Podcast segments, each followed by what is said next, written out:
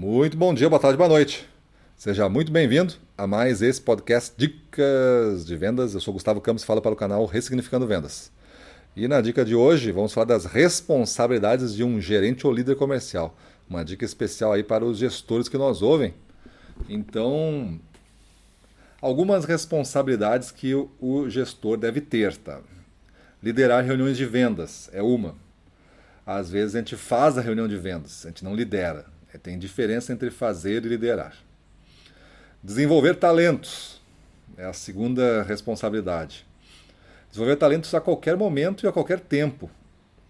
Tu vai contar por minuto esse desenvolvimento de talentos, não por horas ou dias. É quantos minutos tu está desenvolvendo cada um da tua equipe. Porque temos sempre que entender que somos um único gestor para muitos, né? Então a gente tem que fazer valer muito o nosso minuto e cada minuto em feedback, em avaliação de desempenho, já tem que servir para desenvolver talentos. O cara tem que sair melhor dessas reuniões. Encorajar corações, a terceira responsabilidade. É tu motivar mesmo o time.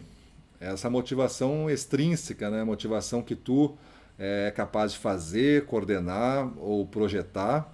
Motivação é, intrínseca baseada em metas. Então tu cria metas e campanhas e gincanas. E deixa que a, o, o teu vendedor desenvolva uma motivação muito pessoal baseado na jornada, como a gente costuma dizer aqui, né? Mas é tua função encorajar corações. A quarta responsabilidade é remover obstáculos. Tu como líder tem a grande responsabilidade de tirar os principais obstáculos que cada vendedor vai enfrentar no seu caminho para bater a meta. A gente pode facilitar esse jogo ou pode dificultar, se ausentando ou achando que não é responsabilidade nossa. E aí o jogo fica mais difícil para a equipe de vendas e às vezes não batem metas. Quinta, dar coaching à sua equipe. Coaching aqui entendido como a sua capacidade de fazer questionamentos, perguntas inteligentes, né, perguntas poderosas aí, para abrir frentes de reflexão que o cara não tinha ainda pensado.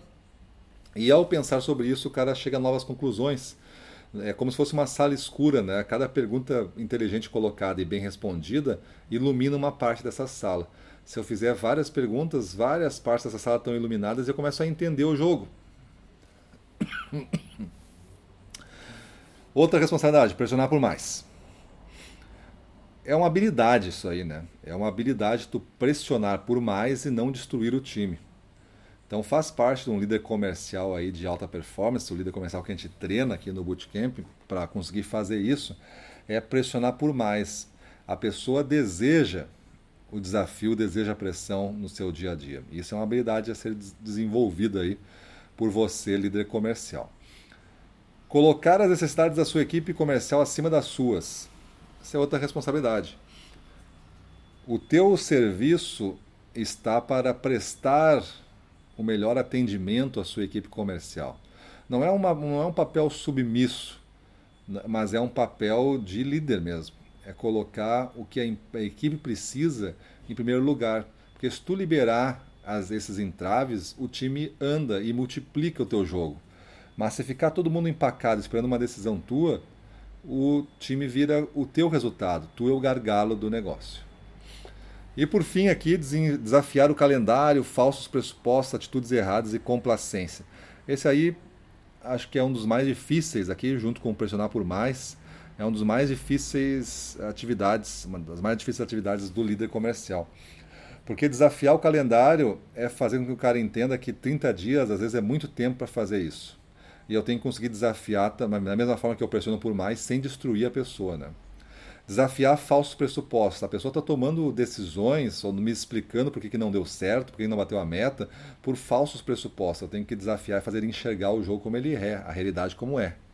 Atitudes erradas e complacência. Então é, é tu desafiar isso né? e fazer com que o cara mude uma atitude que tu considera errada, ou a complacência, não fazer o que deve ser feito no tempo certo. Né? Então essas todas são atividades de venda e não tem nas atividades, melhor, são atividades do líder. E não tem nas atividades do líder vendas, porque isso é atividade do vendedor. Então, um líder que venda, é, é como eu falei ontem, querendo ser herói, vai tirar e drenar toda a energia da equipe. Então, muito cuidado aí, você líder, para não estar pecando em fazer mais do que a sua responsabilidade porque você acha que o time é fraco e tudo mais. Se o time é fraco, você treina. Se você acha que não tem nem como treinar essas pessoas, tem que trocar as pessoas e botar pessoas que realmente façam o jogo acontecer, sem necessidade de você estar vendendo em campo. Beleza? Então é isso aí. Vamos para a rua, na frente dos clientes, domínio total, vamos para cima deles.